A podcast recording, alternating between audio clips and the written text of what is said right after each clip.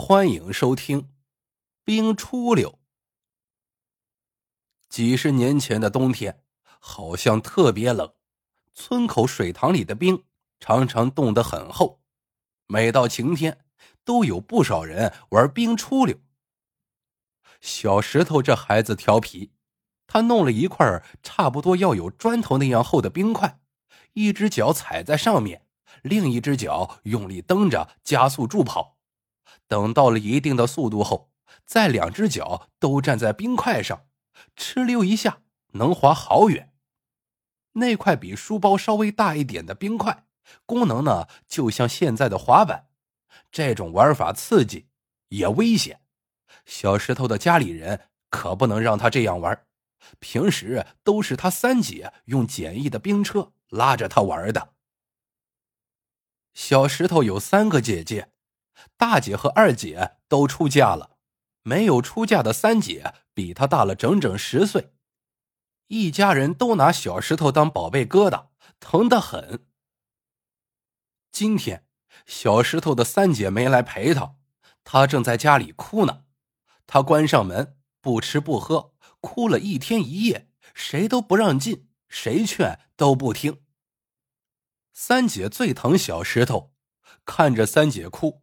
小石头心里不好受，别的小朋友都走了，他还不回去，一个人在那里踩着厚冰块，一会儿出溜到水塘的这头，一会儿又出溜到水塘的那头。他一边滑一边想着咋能帮帮三姐，让三姐不再哭。三姐处了一个男朋友，叫大牛，和他们家是一个村的，两家住的不算远。但家里的大人平时往来不多，三姐和大牛上中学时就认识了，两人一直要好。本以为是水到渠成的事，可谁知道大牛娘找媒人去小石头家提亲的时候，石头娘说啥也不同意，理由说出来挺可笑的。前一阵子大牛家临时来了客人，大牛娘呢想跟邻居借几个鸡蛋。不巧，附近几家邻居都没有现成的，最后还是石头娘借了他十个鸡蛋。没过几天，大牛的娘用围裙包着一兜鸡蛋过来还。当时啊，石头娘还正在和面呢，腾不开手。大牛娘呢也着急回家做饭，就把鸡蛋放在石头家窗台下的竹篮里，匆匆忙忙的走了。石头娘吃罢饭，才想起鸡蛋的事情。便拿个瓢去收鸡蛋，一边收一边数，最后竟然少了一个。少一个鸡蛋其实不算啥，但是要是想让自家闺女嫁给这样的人家，石头娘是坚决不答应。石头的大姐和二姐遇到的都是会算计、爱占小便宜的婆婆，俩闺女嫁过去之后没少受气，日子总是过得别别扭扭的。现在呢，自己的小闺女说啥也不能再找个连个鸡蛋的便宜都看在眼里的婆婆。虽然大牛的爹、大牛娘平时在村里的口碑还算不错，可是这次鸡蛋的事情让石头娘膈应，心里就是过不去这个坎儿。因此，石头爹也在外面做生意，早就给三妞找好了婆家为借口，回绝了媒人。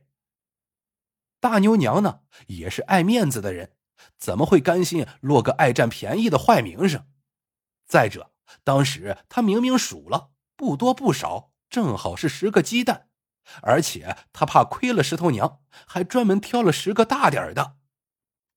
于是两人各说各的理儿，又都没有证据，闹得不欢而散。石头爹常年不在家，家里的事情都是石头娘说了算。三姐再怎么跟娘央求，娘就是不答应。三姐没办法，气得光是哭。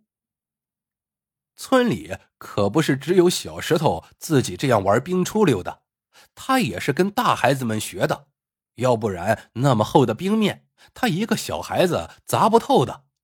那些大孩子破了冰，在冰面上会留下断口，小石头是顺着断口掰下了那块大冰。冰被取走之后，冰面上就留下了一个方桌大小的窟窿。小石头滑着滑着，不知怎么越滑越快，惯性大了，他竟一路尖叫着滑进了冰窟窿。大冬天的，身上都是厚厚的棉衣，棉衣湿了水，沉得厉害。小石头扒着冰面想往上爬，可越折腾，棉衣越重，裹着身子往水底沉。危急时刻，一个身影冲了过来，扑通一声跳进了冰窟窿，把小石头救了出来。救小石头的是大牛，小石头挨了冻，又受到了惊吓，当天夜里就发烧了。石头娘。和他三姐连夜用架子车拉着小石头去了乡里的卫生所。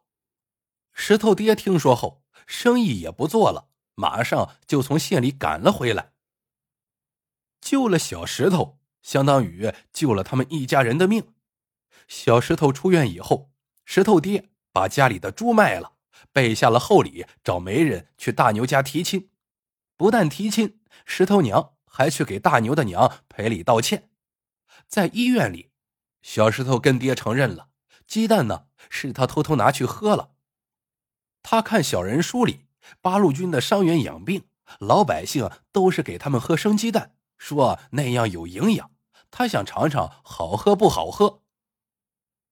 三姐的亲事呢，就这样成了。这天黄昏时，小石头躺在床上，三姐坐在床边陪着他。看着还没有好利索的小石头，三姐又是高兴又是心疼。三姐摸着小石头的额头，问他：“弟，给姐说，你是不是给爹说瞎话了？”小石头瞪着大眼睛，摇摇头。三姐一脸严肃的说：“你还不承认？你平时就不爱吃鸡蛋，说一吃鸡蛋手臂上就冒疹子。”平时爹给你煮鸡蛋，你都偷偷塞给我。你大牛哥他娘送来的鸡蛋，你没有偷喝，对不对？小石头扭着头想了好一阵子，才犹犹豫豫的说：“三姐，我看你哭，心里难受。”三姐一听，眼泪唰的流了下来。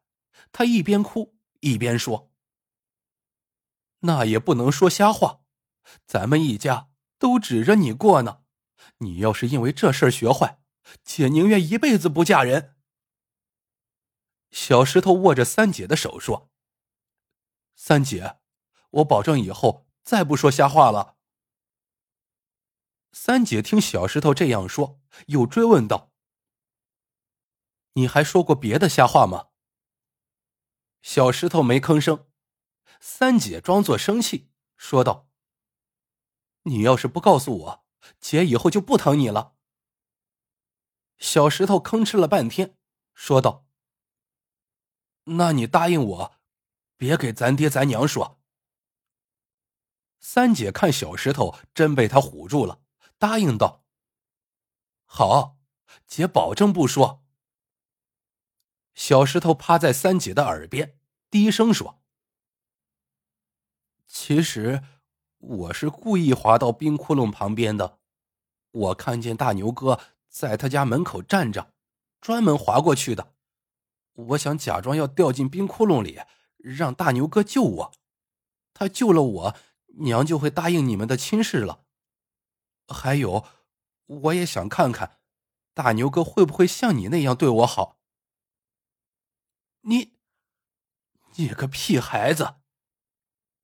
听小石头说完这些，三姐气得扬起巴掌要打小石头，巴掌扬了几扬都没有往下落，却一把将小石头抱住了。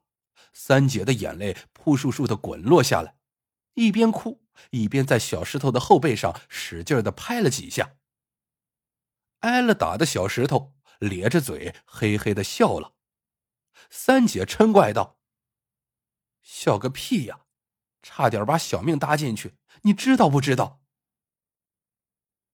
想起当时的情景，小石头似乎还有些后怕。他止住笑，说道：“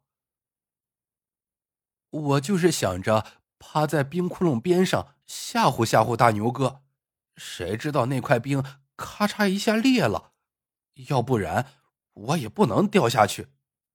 姐，我再也不敢了，我保证以后连水塘边都不去。在水里扑腾的时候，我想着我真的要死了，再也见不到爹娘了，再也见不到大姐、二姐还有你了。